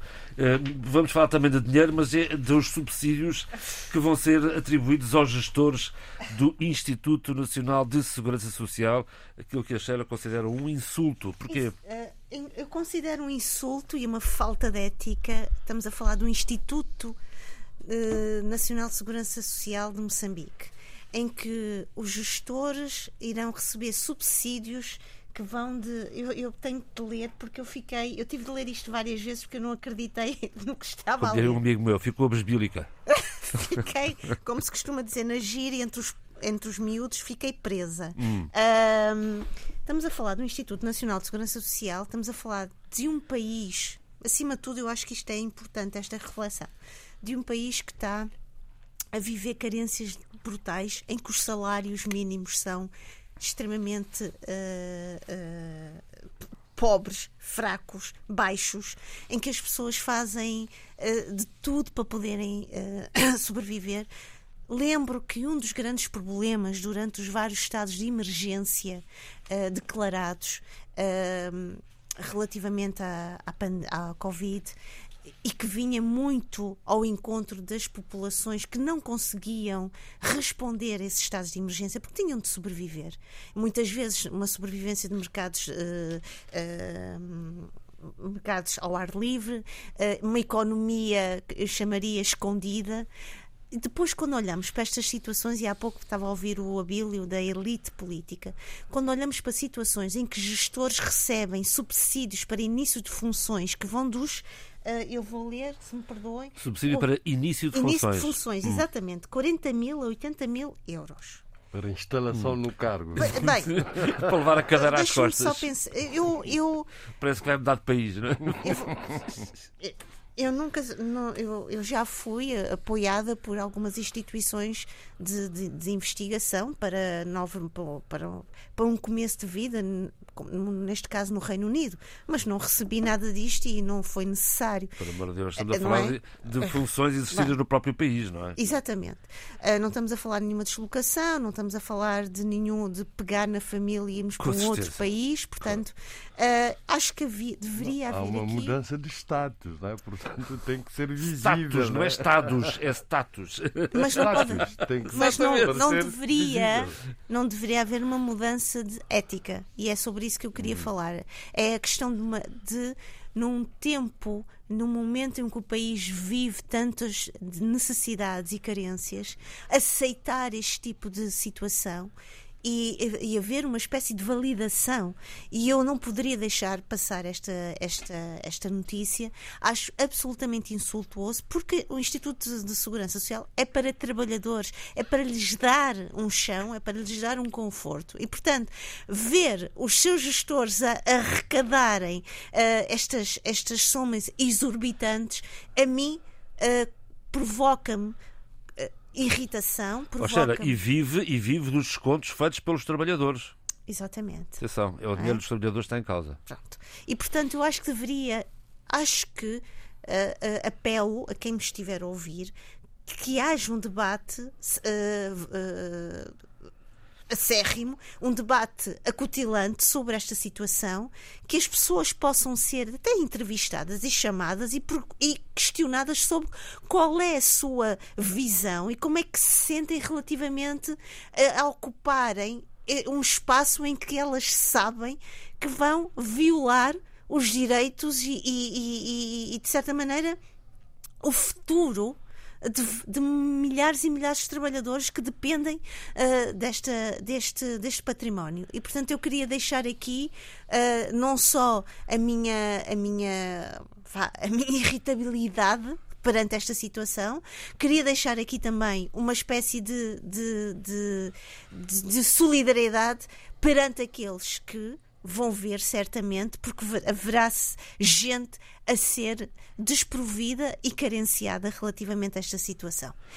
Ora bem, e há aqui Vou... outro tema também que é um, justamente a nomeação de Amado Miquidade. Mas se me permite, uh, João Pereira, relativamente à questão de ética e não perdendo aqui o fio à meada hum. e este, e este balanço, queria dizer que estou uh, muito feliz e quero também expressar os, a minha felicidade e, e, alegria por Matias Gent ter ganho o Prémio de, uh, Internacional de Liberdade de imprensa, porque é um prémio justo para Moçambique neste caso. Estamos a falar do semanário uh, uh, Canal Moçambique, estamos a falar do diretor executivo deste jornal, Matias Gent, que o ano passado, muito mais precisamente em pleno agosto, e eu lembro perfeitamente porque estava de férias e de vez em quando ia ver as notícias sobre Moçambique, fiquei horrorizada com as imagens, fiquei horrorizada com os vários relatos.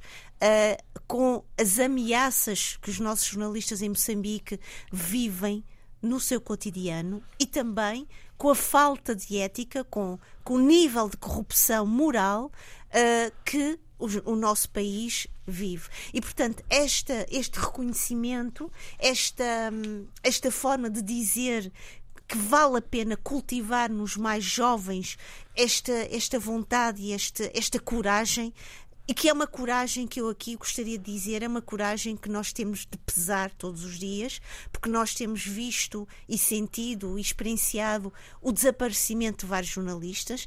Uh, basta ver que continuamos sem saber do jornalista moçambicano que desapareceu, não sabemos dele. Há dois anos, se eu não estou em erro, ou três, agora uh, falha-me a memória. Vai dois anos a Cabo Delgado. Exatamente. Rádio comunitária. Exatamente. Obrigada, João Pereira. Eu não me recordo o nome, confesso. Uh, mas... Eu tenho o nome debaixo da língua e agora, como estou muito colado ao, ao, que estou a pensar e a falar, estamos também a falar do, do, do jornalista ruandês que também desaparecido, que esteve, que estava em Moçambique. Não nos podemos esquecer nunca uh, dos vários jornalistas no mundo que são assassinados. Estou a lembrar-me de vários jornalistas, nomeadamente uh, em Malta, uma das jornalistas, uma grande jornalista, foi assassinada. No México é diária uh, os assassinatos a jornalistas. Portanto, isto para mim, um jornalista que tem a coragem de trazer para a luz do dia e não para o sol que, que queima, como dizia há pouco o Abílio, uh, mas para a luz do dia, uma série de problemas que são corrosivos, que são problemas que, de alta, uh, de uma alta esfera económica, política, empresarial e não só trazê-los e dizê-los e poder partilhá-los é uma grande coragem. E quando esses prémios são-lhes atribuídos da nossa parte como cidadãos, que muitas vezes o nosso trabalho depende uh, destes, desta sua coragem, deste seu vigor e desta capacidade de dizer não, então eu acho que devemos levantar-nos e de uh, agradecer, e um agradecimento, neste caso, neste meu caso, verbalizado e público. E eu não podia deixar de falar sobre isto aqui. Deixa-me só deixar aqui uma sugestão para ti, uhum. Eh, a propósito da, da, violência contra jornalistas e, e, e, do caso específico do, México, do México uh, sugerir-te um livro que é o Terra, Terra Americana, uh, da Janine Cunning. Já li. É, é, Tenho lá em é, casa. É, é impressionante, é verdadeiramente a violência, a violência sobre os jornalistas. Estávamos a... Sim. Estávamos a falar do, da atribuição Obrigada. do Prémio Liberdade de Imprensa 2021. Não, mas, uh, João, isto Já que o Abilo é que... estava a dizer é importante, não é? Sim, mas é que nós começamos a falar sem, sem, sem explicar exatamente aqui, o que. Estamos aqui no café, no café de Não, não, não, não estamos. Deixa-me só, deixa só situar, por aqui um ponto, um ponto de ordem. Estávamos a falar da atribuição do Prémio Liberdade de Imprensa 2021 a Matias Ganda, um prémio atribuído pelo Comitê para a Proteção dos Jornalistas, que é uma organização independente que está sediada em Nova Iorque. E só para percebermos um bocadinho do que é que se trata, houve mais três jornalistas premiados com o Prémio Liberdade de Imprensa 2021, um da Bielorrússia, outro da Guatemala e outro do Myanmar. E o nosso Miguel Guente de Moçambique. Bom, Matias, vamos. Matias. Mat... Matias Guente, peço desculpa, Matias Guente de Moçambique. E obrigada pelo, pela contextualização. Muito bem, Sheila, vamos, vamos encerrar Relativamente a Semana de Moçambique. A Semana de Moçambique, moçambicana, claro que tem outros, outro, tantas outras questões, porque é uma. Porque a realidade moçambicana é diversa e rica, graças a Deus, para o lado mau e bom. Finalmente, queria dizer, e para dar continuidade um pouco à nossa à, reflexão sobre, ano, sobre, a semana passada da exoneração do cargo de Ministro do Interior de Amad Miquidade, esta semana foi-lhe atribuído o lugar-chave importantíssimo como alto comissário de Moçambique para o Ruanda. É lógico que este lugar não é, e esta atribuição não é ingênua, não é inocente, tem tudo, está extremamente relacionada não só com todo o seu percurso, é um percurso muito ligado à segurança. Importa dizer que a semana passada eu não tive tempo e se calhar a sensibilidade e o cuidado de, de, contextualizar um pouco o seu percurso, mas é um percurso de vida e um percurso de trabalho ligado à segurança. Uh, Amado Niquidade foi, a uma determinada altura, também diretor do CIS uh, e também, portanto, todo este seu legado em termos de pensamento sobre a defesa está a ser neste momento reconhecido. Reconhecido para um país tão importante para nós, como Ruanda, ao nível do apoio das forças de, de intervenção ou de, de, de, ajuda em Cabo Delgado. E, portanto, as relações entre Moçambique e Ruanda merecem e precisam de ser uh, uh, diplomáticas, uh, estimadas. E, portanto, toda esta envolvência e esta, e esta, esta presença da Amad Miquidade vem no sentido de dar consistência, solidez e continuidade a um país tão importante como o nosso, como, como Ruanda para nós, Moçambique. Importa só, para terminar, uh, João Pereira, diga, diga. eu gosto muito dos seus. diga, diga. Não, porque é um, um tique que os noruegueses têm quando estão a falar. Significa que ainda não que querem dizer mais qualquer coisa. Então, às vezes, lembro-me um pouco desse tique. Uh, para terminar, para dizer o seguinte: não posso esquecer e isto é uma coisa muito uh, minha como cidadã e como investigadora, que o Ruanda também tem muito interesse em Moçambique. Estamos a falar da, da, da, da comunidade ruandesa em Moçambique, estamos a falar das várias situações trágicas que têm ocorrido em Moçambique relativamente a, a ruandeses imigrantes refugiados. E, portanto, uh, como dizia no outro, ainda no outro dia um comentador que eu gostei imenso das palavras, não, não nos podemos esquecer que defesa e segurança são duas almas gêmeas sempre juntas e, portanto, neste aspecto, Moçambique e Ruanda terão certamente um caminho uh, de mãos dadas a percorrer. Muito bem, vamos, vamos a Cabo Verde. Uh, José Luís, um, 70 anos do desastre da assistência. Quer falar um pouco sobre isto? Sim, a propósito da saída do livro do José Vicente Lopes. Exatamente. 70 anos que foi, portanto, em 2019, que era a data que estava prevista para o livro, livro uh, ser publicado. Portanto, é Zé Vicente Lopes, Cabo Verde, um corpo que se recusa a morrer, 70 anos contra a fome, 1949-2019. É um livro extremamente interessante, não porque fale necessariamente da fome, porque a fome faz parte da memória coletiva cabo-verdiana, foi tratada por historiadores, por exemplo, António Carreira, as fomes, as crises, etc. Por músicos. Uh, por músicos, mas estou a falar de, de, intelectuais. Uh, por António uh, Correia e Silva, por exemplo, que nos seus trabalhos sobre a sociedade, a evolução da sociedade cabo-verdiana, prova que a fome foi uma atriz extremamente importante para uh, a prematura desagregação da sociedade escravocrata em Cabo Verde.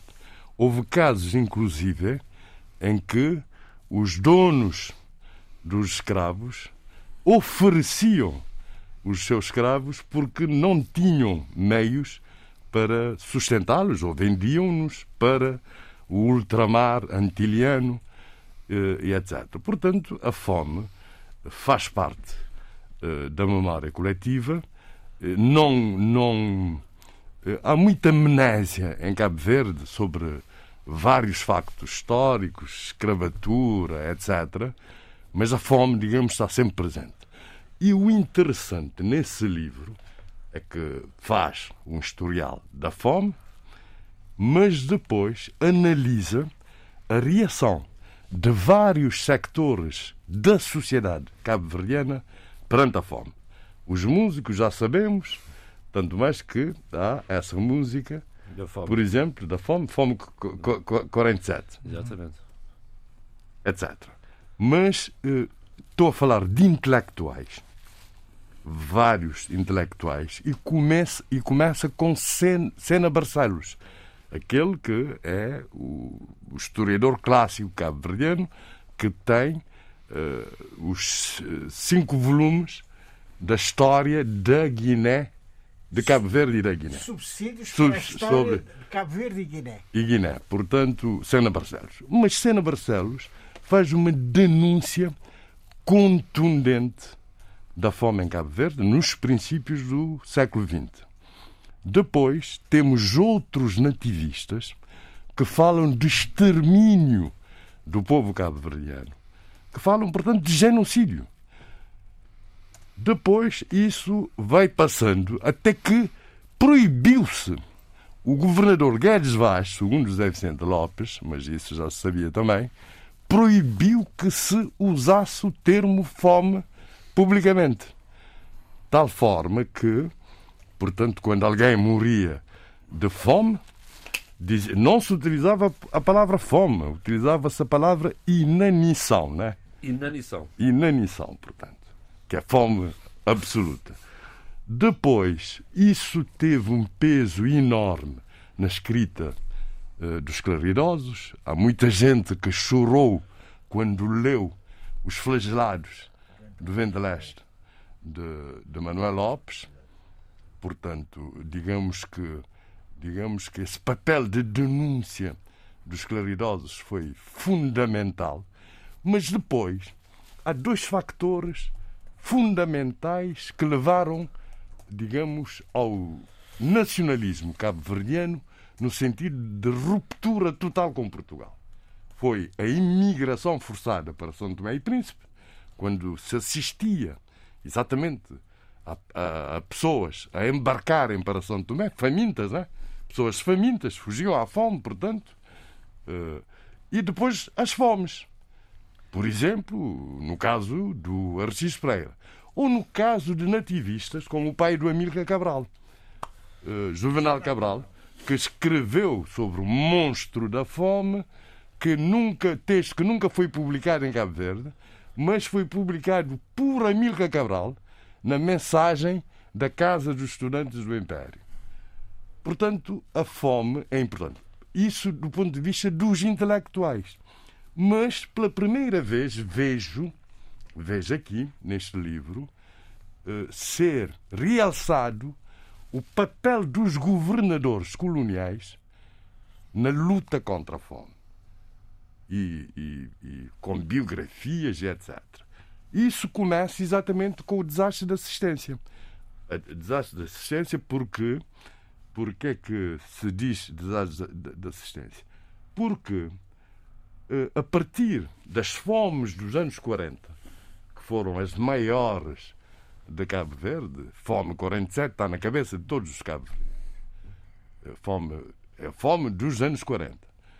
Eh, Por, por esse fenómeno, assim, as secas começaram a partir, eh, as secas cíclicas devastadoras, a partir do século XVIII, mas havia um intervalo de 20 anos que foi diminuindo. 20 para 15, depois para 10, até que se tornou um fenómeno permanente. Por exemplo, houve uma seca em 1931 e fomes correspondentes. Depois houve as secas de- dos anos 40, de, de 41 a 40 e, E nove? e nove, e nove. Depois houve uma década inteira de chuvas abundantes, né? e as secas só recomeçam em 68 e apanha todo o céu. Bom, de qualquer maneira, a partir do desastre de assistência, em que houve 315 mortos oficialmente, Pois, o número não é consensual. eh, eu estou a dizer, estava a dizer que porque na sequência de- de- dessas fomes, ou durante as fomes da década de, de 50, foi criada a Provedoria de Assistência Pública, em 1941. E foi criada a SAGA, que é Serviços de Aquisição de Géneros Alimentícios. Portanto, com estoques permanentes para evitar, um, para proteger os vulneráveis, o, o tal assistência, assistência, e a saga para ter estoques. Porque havia secas, não havia produtos, havia gente com dinheiro, mas não podia comprar produtos. Inclusive a gente remediada. Está a ver? Portanto, a, a partir disso. A, a comer é fedagosa. Exatamente. A partir daí, portanto, a partir de, de, desse desastre e das repercussões internacionais que teve nos Estados Unidos, mas em vários outros países, portanto, eh, o governo colonial resolveu tomar medidas a sério, porque uh, as fomes eram devidas ao mau governo colonial, para além das razões climáticas. E aí aparecem vários governadores que o Zé Vicente uh, refere no livro, re, uh, refere, como Carlos Rossadas, Abrantes Amarral, Silvino Silvério Marques, uh, e, sub, e no fim já, no fim já, Leão Sacramento Monteiro, António Lopes dos Santos, digamos que foi efetivamente o último, o penúltimo governador colonial. Porquê? Porque entretanto, surgiu o nacionalismo cabo-verdiano com leitmotivo fundamental nas fomes. Nas fomes. E surge o PSC e as denúncias internacionais. E, e, portanto, o governo colonial passou a adotar planos de fomento, portanto, subsídios à província de Cabo Verde, construção de infraestruturas hidráulicas, mas também de escolas, de serviços de saúde, quase que a cumprir o programa do PIGC. Muito bem, eh, vamos só para terminar, só para terminar, terminar agora, Zé Luís, só para terminar, eh, portanto, digamos que isso, que esses planos de fomento é uma tomada de consciência do governo colonial, mas também é uma reação positiva, digamos, às denúncias internacionais feitas pelo PGC. De tal forma que, eh, ainda em 72, o Amílcar, Amílcar Cabral denunciava no plano internacional que havia o perigo de fome em Cabo Verde e o governo colonial respondia vitoriosamente que desde 1949 nunca mais houve, fome houve mortes é sempre... de fome em Cabo Verde. Muito bem. Uma curiosidade só. Final, a tal saga, por favor. a tal saga e, e, e quando se lê Pires, Aristides Pereira e etc., que a preocupação maior deles, eh, depois da independência, era a questão da fome. Por isso é que foi imediatamente criada a EMPA, uhum. a Empresa Pública de Abastecimento, que veio substituir a SAGA, do ponto de vista de empresa pública, e, que era a maior empresa pública e de Cabo Verde. E garantia os, uh, Portanto, o Zé Vicente mínimo. Lopes está muito de parabéns por esse grande livro, ele que escreveu outros livros importantíssimos, Sim, com Muito bastidores bem. da independência, as entrevistas o bastidores é fundamental para perceber a história de Cabo Verde. Vamos passar à frente. Muito bem. Etc. Um ponto de história muito trazida aqui para o livro de, de, de José Luís Vicente. José Vicente Lopes. José Vicente Lopes, portanto, José Luís Alfer Almada, que trouxe o livro de José Vicente Lopes. É muito Zé. Eu sou José de Santiago e ele é Zé de São Vicente. já vamos ir a São Tomé e Bílio. Posso José de Santiago, já lá irei. Vamos já, já. Passar rapidamente para o Eduardo. Não sei se queria acrescentar alguma coisa às suas notas para o programa, se passamos em frente. Não, passamos Passamos em frente. Passamos em frente, Abílio, por favor. Não, dizer uh, o seguinte a propósito de, enfim, de breves sobre São Tomé e, e Príncipe que eu tenho que assinalar uh, aqui. Uh, primeiro, está a decorrer, desde o dia 15 até o dia 30 deste mês, mais uma vez, a Feira do Livro dentro da terceira quinzena da cidadania. É sempre um sucesso no, no, Centro Cultural Português, é não é? Muito, é gosto muito de ver as fotos, é, muito é, muita gente, uma relação muito fluida com os livros. Eh, numa cidade é que está agora, claramente a, a, perceber, a perceber que o livro é fundamental para estabelecermos um patamar de maior civilidade à nossa, à nossa, à nossa cidade, à nossa urbe. Uh, com sorte já termos finalmente uma livraria aberta a não em tempo, em tempo corrente, não é? E, e que dá acesso permanente ao livro em si, não é? O livro que se toca. Portanto, eh, de parabéns eh, a CEP, eh, a estrutura da Embaixada de Portugal em São Tomé, Camões, naturalmente, as estruturas de São Tomé estão apoio também a iniciativa, a FONG, a Universidade de São Tomé, enfim, e tudo a acontecer no Centro Cultural Português. Tinha que deixar aqui essa nota.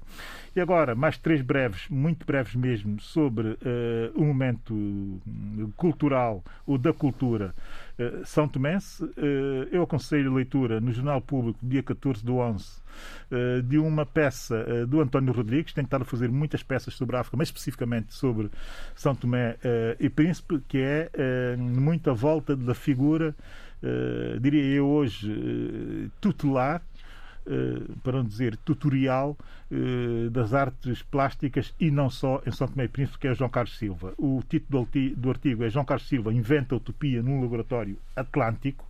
Eh, esse título já é um programa, este título já é um programa sobre a visão que se devia ter para o país, a visão de futuro que se devia ter para, para, para o país. Eu sei que o João Carlos tem uma visão muito interessante e muito profunda, que vai desde a história até a projeção de futuro, com base nessa ideia do atlantismo eh, que nós temos efetiva e realmente que assumir para uh, assumirmos verdadeiramente crioulos e, e, o João tem contribuído imenso para isso. E um dos grandes contributos do João está refletido na presença uh, significativa de artistas plásticos e não só são tomenses na ACA, que é uh, na sexta edição da ACA, que é a feira uh, de design e arte contemporânea africana em Paris, que terminou a coisa de dias.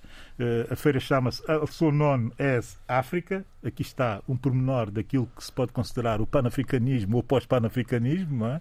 Já há essa feira de arte contemporânea e de design africano eh, muito concorrida. Portanto, três artistas são também em destaque: Kwame Souza, José Chambel, Valdemar Dória, tudo gente minha, gente que eu gosto bastante e que trabalha muito bem a, a componente criativa da nossa uh, cultura, nomeadamente do lado da, da, da, da, da cultura uh, mais ligada às artes plásticas. E, portanto, estamos de parabéns com, com conseguimos estar no meio da excelência, da excelência da criatividade africana eh, atualmente. Eh, e depois também dizer que eh, vai haver a primeira edição de 22 a 27 de novembro do Festival da Negritude em São Tomé e Príncipe. Achei muito interessante essa iniciativa, ainda pequena, mas que eu espero que tenha a ambição de se tornar verdadeiramente grande. E aqui remeto ao, ao, ao Zé Luís e ao nosso debate permanente à volta da negritude e do, do panafricanismo. Portanto, a primeira edição, com contributo fundamental da Rede Brasil Cultural, eh, também está envolvida a União de Escritores de São Tomé e Príncipe. eh, as atividades entre palestras, eh, um pequeno ciclo de cinema, eh, sobretudo de curtas, e também de poesia e de reflexão sobre a poesia São Tomense nessa altura. Vai tudo acontecer entre o Centro Cultural Brasil, São Tomé e Príncipe e também a Casa da Cultura de São Tomé, que também se envolve nessa, nessa, nessa iniciativa. Portanto, o país é um país também positivo, é um país criativo, e é um país eh, visionário de certa forma. E essas breves que eu trago vão muito nesse sentido. O, o, a reflexão profunda que eu queria fazer vou deixar para a próxima semana. É isso. Porque é tem, que ver, tem que ver, tem que é. ver com a Agência Nacional de Petróleos Ora. e a alteração da Lei Quadro das Receitas de Petróleo. Era aí que eu estava à espera que o chegasse agora. Fica para a semana. Não, fica para a semana porquê? Porque eu estou a ler todos os relatórios, estudos e reflexões feitas sobre uh, a nossa Lei Quadro, a Lei 8 de 2004, e comecei exatamente pelo uh, estudo muito interessante, mesmo muito interessante, de alguém que esteve aqui no lugar onde eu estou, do Quiloange Tini, eh, que tem que ver com o, o seu olhar sobre uh, a possibilidade de se rentabilizar, racionalizar o local content que saísse daquela, daquela, daquela, daquela lei. E, portanto, comecei a reler esses estudos todos para, na próxima semana, poder dizer alguma coisa sobre Muito aquilo bem. que está proposto. Também não sei qual é a proposta efetiva, mas já ouvi o atual diretor executivo da Agência Nacional de Petróleos. Também já ouvi uma diretora, que é diretora uh, dos serviços jurídicos da agência, a saída de uma audiência parlamentar. Já ouvi algumas coisas ditas nessa audiência parlamentar e já tenho alguma ideia sobre aquilo que se pretende fazer. Uh, há coisas que me deixam preocupados, outras coisas que me deixam dúvida, Vamos refletir sobre elas e outras, e outras coisas que uh, eu não gosto de todo. Vamos refletir sobre eles na próxima semana. Eduardo, vamos à ronda final de propostas para o fim de semana. A começar por si, justamente. Recomendo vivamente a leitura uh, do livro de Laurentino Gomes, um, um historiador brasileiro. Uh, e o título do livro é 1822. 1822, como todos sabem, é, é a data da independência do Brasil. É? E, portanto, é um livro histórico eh, editado pela Porto Editora. Portanto, Laurentino Gomes, que tem dois romances. Tem o 1822, mas também tem o 1808. Uhum. E o que é a data de 1808? É a fuga de Dom João VI de Portugal para o Brasil, com a corte para o Brasil. É, também é muito interessante. Quer 1822, quer 1808, é de leitura obrigatória se quisermos conhecer um pouco da história de Portugal. Esse período é interessantíssimo.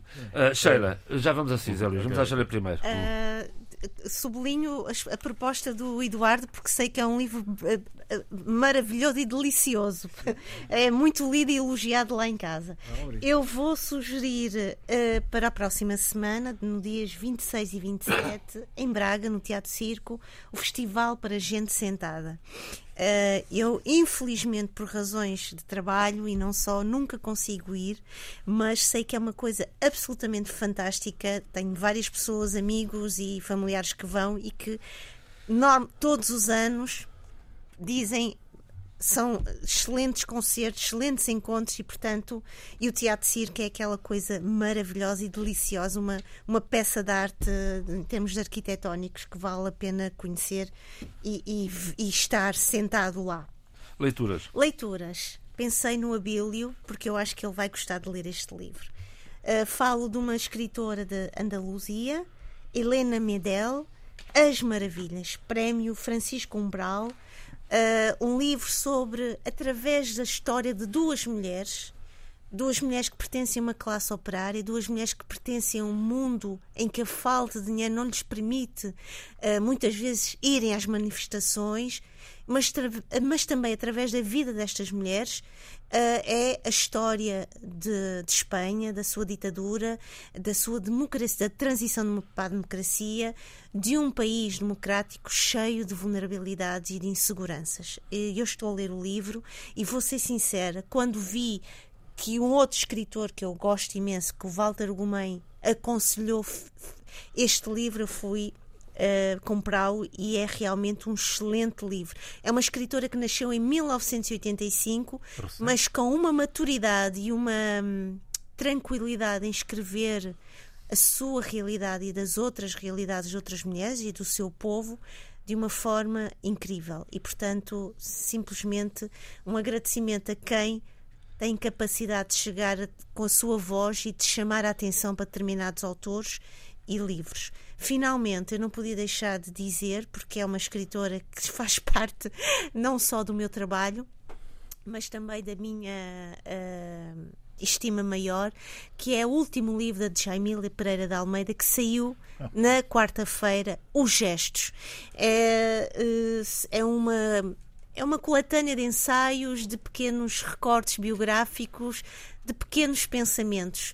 Uh, os gestos é, acima de tudo, uma voz absolutamente singular, brilhante da Jaimília, que está entre nós novamente. Sim, senhor. Zé Luís. Ainda bem. Eu uh, recomendo vivamente a exposição coletiva de artistas de Cabo Verde, artistas plásticos, uh, denominada De Dentro e de fora.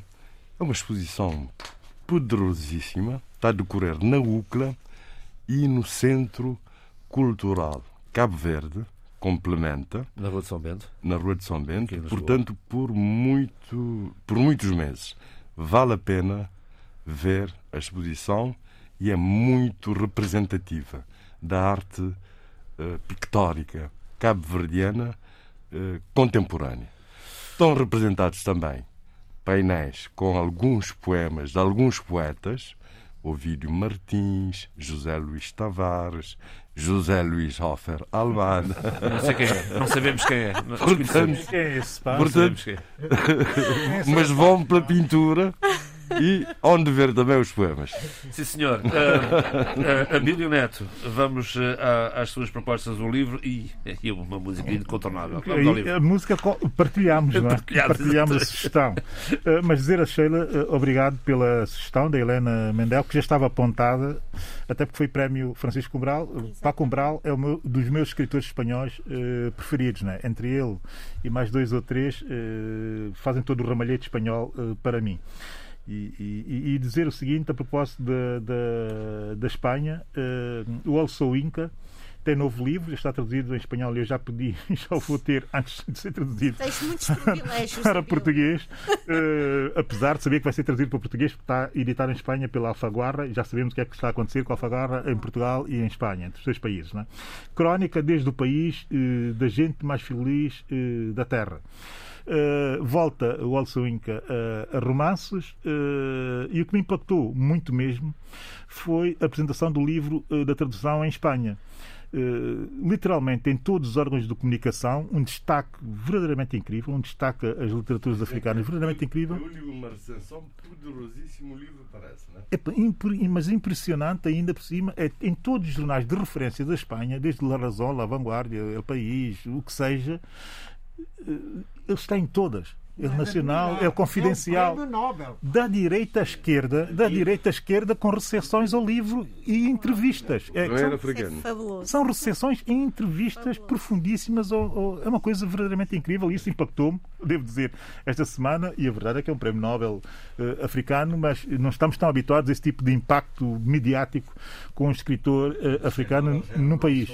Sobretudo porque ele é, ele é dramaturgo, mas o romance é de grande qualidade.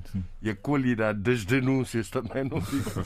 Não Não, fica e trás. interessante é nas entrevistas ele a dizer que a apresentação que foi feita, eh, que inclusive alguns políticos que estão visados, e estão obviamente visados no livro, eh, quiseram intervir na apresentação do livro e ele disse: Não, faz favor, cheguem aqui acima e digam o que têm a dizer. Tadapadouro, Tadapadouro. Sim, sim, e até, e até disse mais. A um deles até disse: Olha, que você está aqui no livro.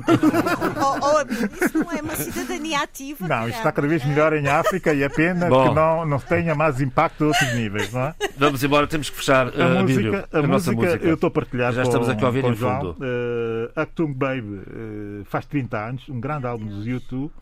Uh, eu uh, gosto muito dos YouTube, acho que este é o melhor álbum deles. E, e o que eu estou a dizer, enfim, é, é complicado para muita gente porque os puristas uh, uh, quase que me matariam, porque há aqui eletrónica e eles enfim, entram numa outra onda mais complicada.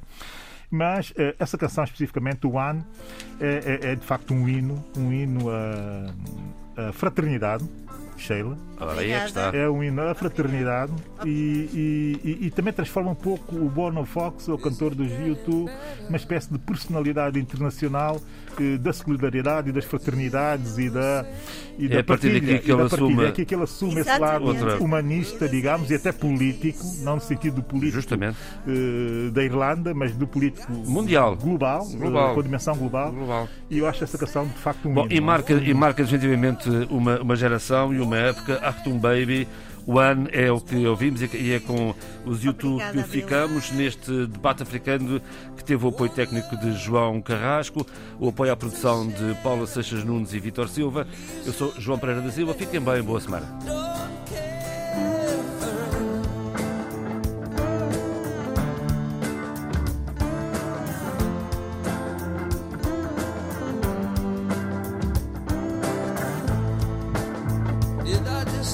Disappoint you?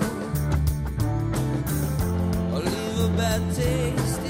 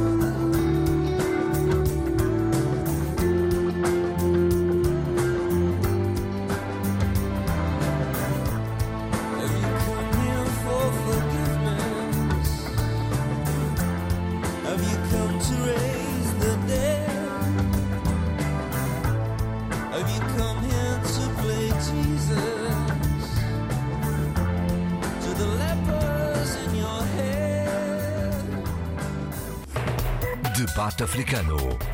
Cinco vozes. Cinco países. A análise dos principais assuntos da semana. Na IRDP África.